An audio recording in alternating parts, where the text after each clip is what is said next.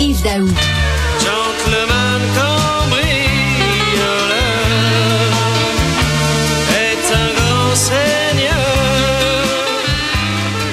Alors, euh, Arsène Lupin, quand même, euh, il y avait de la classe. Quand il te volait, il donnait des fleurs. C'est pas le, le- cas de certains fraudeurs, mais euh, ça va être euh, l'émission JE ce soir. Euh, on en parlait tantôt avec Félix Séguin.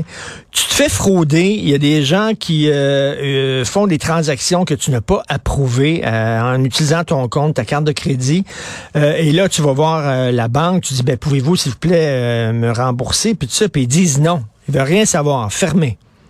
Ouais. En fait, le- je reviens à la chanson de Dutron. Ce qui est intéressant, c'est qu'il s'empare de vos voleurs sans vous menacer d'un arme. Oui. Euh, Mais là, euh, c'est beaucoup plus subtil.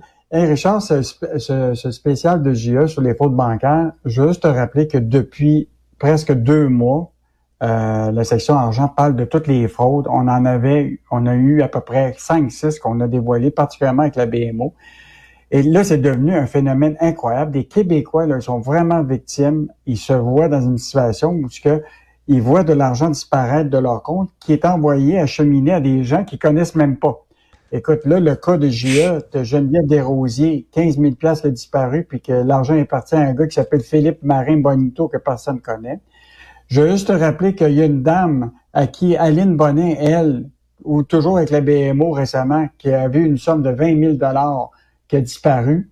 Euh, je te nomme aussi euh, une autre dame, Diane Bertrand, elle, qui se retrouve aussi à avoir envoyé de l'argent inconnu, puis on parle d'une somme qui peut atteindre jusqu'à 30 000 dollars. Aïe, aïe. Écoute, la liste, là, je- on- on- elle est incroyable. Et ce qui est intéressant là-dedans, c'est quelqu'un qui est un spécialiste en droit bancaire, qui a eu une maudite bonne idée, Richard, c'est que dans le domaine de l'automobile actuellement, là, tu as le no fault. Comprends-tu? Mmh, Tu n'as pas mmh. de débat à savoir c'est qui la faute.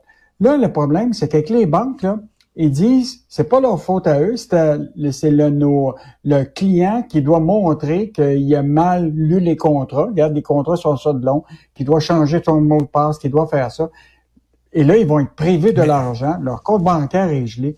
Réglons ça rapidement avec un- Mais- une protection automatique, puis rembourse le client tout de suite, puis les- la banque développera après ça. Mais, mais le- c'est le- vrai, c'est vrai quand même, Yves, euh, je vais me faire l'avocat du diable. Il y a certaines personnes qui sont imprudentes. hein. Il y a des personnes qui donnent leur NIP, qui donnent, tu sais, euh, bon, ils reçoivent des, des courriels qui, visiblement, c'est des, c'est des courriels qui proviennent de fraudeurs. Euh, eux autres sont euh, naïfs, donc on leur demande quel est votre NIP, etc., votre euh, date de naissance. Ces gens-là donnent ça et après ça, ils se font frauder. Là, la banque, euh, je peux comprendre qu'elle dit, ben là, t'avais rien qu'à être un peu plus allumé, puis un peu plus prudent aussi. Là.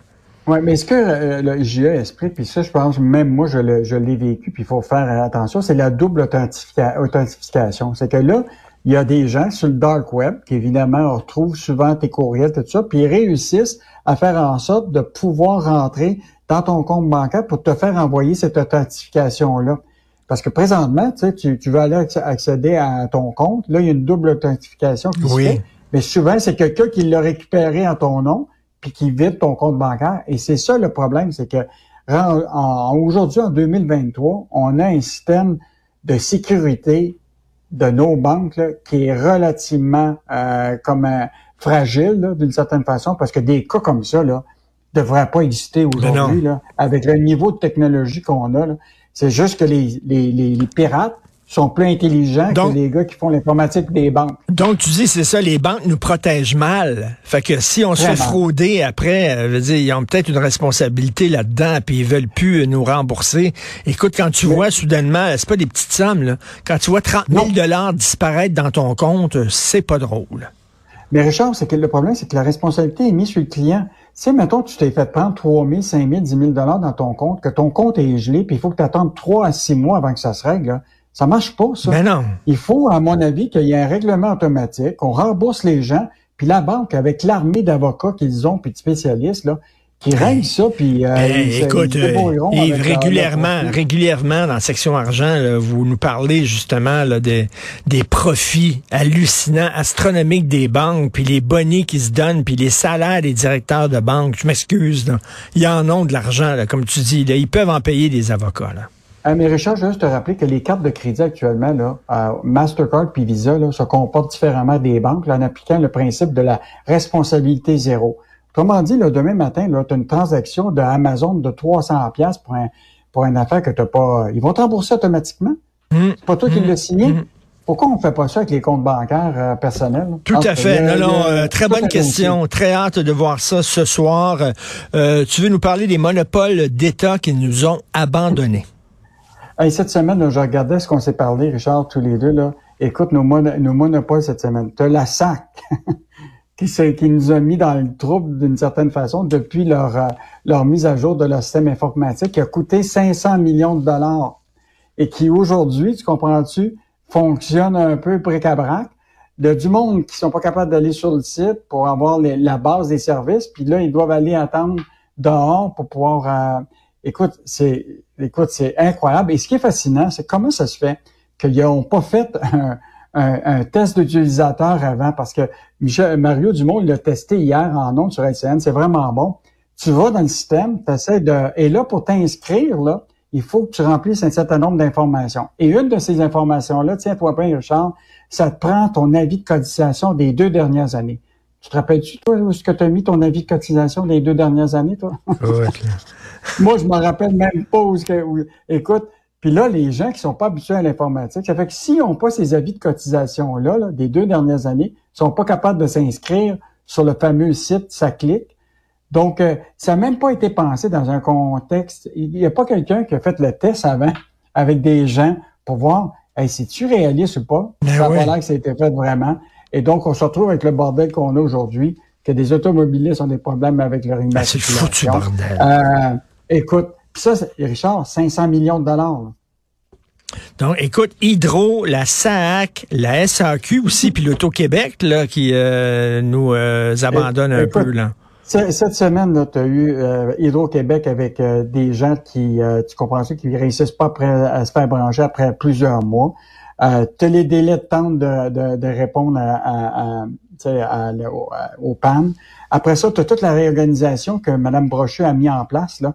Et là, on voit qu'une des filiales qui s'appelle ILO, là, la haute direction s'en va. Là. Ils ont congédié le PDG. Celui qui était le grand patron de cette filiale-là en domotique d'Hydro-Québec vient de quitter. Écoute, la réorganisation interne qu'a proposée Sophie Brochu avant de quitter, elle, qui est l'architecte, ben, elle dit, moi, je suis un architecte, mais je, je, je m'assure que le reste va être fait, là, mais la réalité, c'est que la réorganisation fonctionne pas. La preuve, c'est que là, tu as toutes sortes de monde qui ne savent pas Ben euh, ce qui va se passer avec euh, les différentes filiales. Euh, écoute, euh, cette semaine, là, les sociétés d'État, mettons là, qu'ils n'étaient pas en semaine de relâche. Non, non, non. Qu'est-ce qu'on va pouvoir lire ce week-end dans la section argent? Hey, Richard, ben, on en revient sur la caisse de dépôt, une de nos sociétés d'État préférées, comme tu sais. Michel Girard va revenir sur euh, le bilan des investissements de la caisse dans le Québecing. Et actuellement, là, dans les actifs de la caisse, là, tu vas voir le pourcentage qu'on a investi dans des compagnies dont le siège social est ici. Ça va être une belle surprise que Michel Girard va vous montrer. Ça va être L'autre affaire, hey Richard, ça, ça c'est vraiment un bon dossier de, pour, euh, euh, de lecture. Le bordel des heures d'ouverture de commerce.